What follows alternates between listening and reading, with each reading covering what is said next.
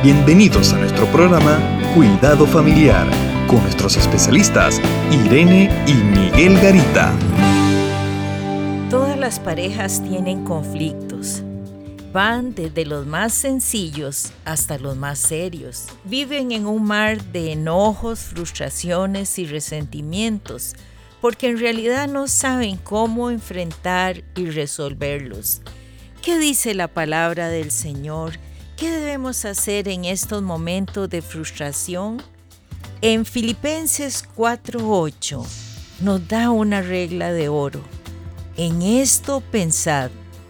Por lo demás, hermanos, todo lo que es verdadero, todo lo honesto, todo lo justo, todo lo puro, todo lo amable, todo lo que es de buen nombre, si hay virtud alguna, si algo digno de alabanza, en esto pensad. Y es importante entender este versículo. Dios nos llama a pensar en lo mejor y a no quedarnos atrapados en la incertidumbre o en los enojos o en las circunstancias que a veces o conflictos que las parejas tienen a veces.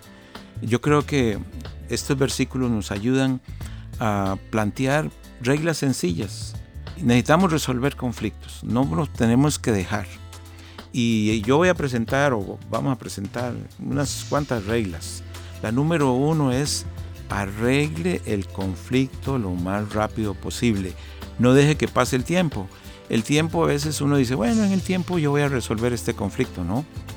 El tiempo acumula el enojo me hace pensar en el versículo que no se ponga el sol sobre vuestro enojo.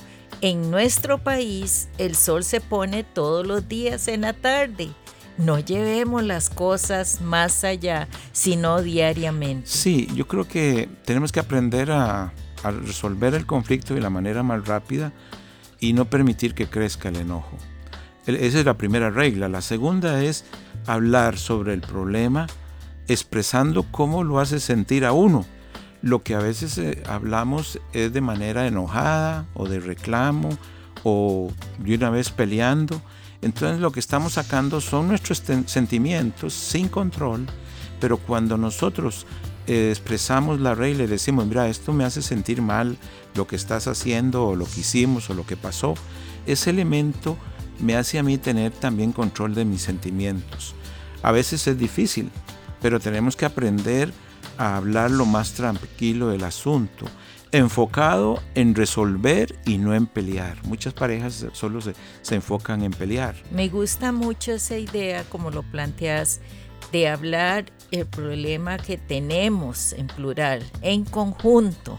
Vamos a resolver, busquemos una solución. Y eso nos lleva a la tercera parte, que es la pregunta principal en el conflicto. ¿Qué voy a hacer con esto? ¿Cómo lo vamos a arreglar? ¿Qué es lo que hay que trabajar? Porque hay áreas de nuestra vida que tenemos que trabajar en un conflicto. Y la cuarta parte es no tomar decisiones extremas. Cuando uno toma una decisión extrema, ya no hay más espacio para arreglar la situación. Eh, no hay más espacio porque ya ponemos un límite que cierra cualquier área de, de, seguir conversando sobre el problema y yo digo que siempre habrá una nueva oportunidad para resolver las cosas o para, y para seguir adelante. Por último, esté dispuesto a ceder. Lo más importante es ir con un corazón perdonador, analizando cuál es mi parte del problema y, qué, y cómo quiero yo resolverlo. Y siempre hay una solución, siempre. Si estamos muy peleados, hagan una pausa espérense un rato, cuando se calientan mucho las emociones, paren un poco. Y todas estas cuatro reglas, cinco reglas que estamos planteando, le ayudará a usted, querido hermano y hermana, en su relación matrimonial o familiar a resolver los conflictos que siempre estamos sumidos en la vida y que siempre los vamos a tener. Y sabemos que Dios nos ayudará a resolverlos. Contáctanos a www.mesoamericaregion.org, sección Cuidado Familiar. Te esperamos.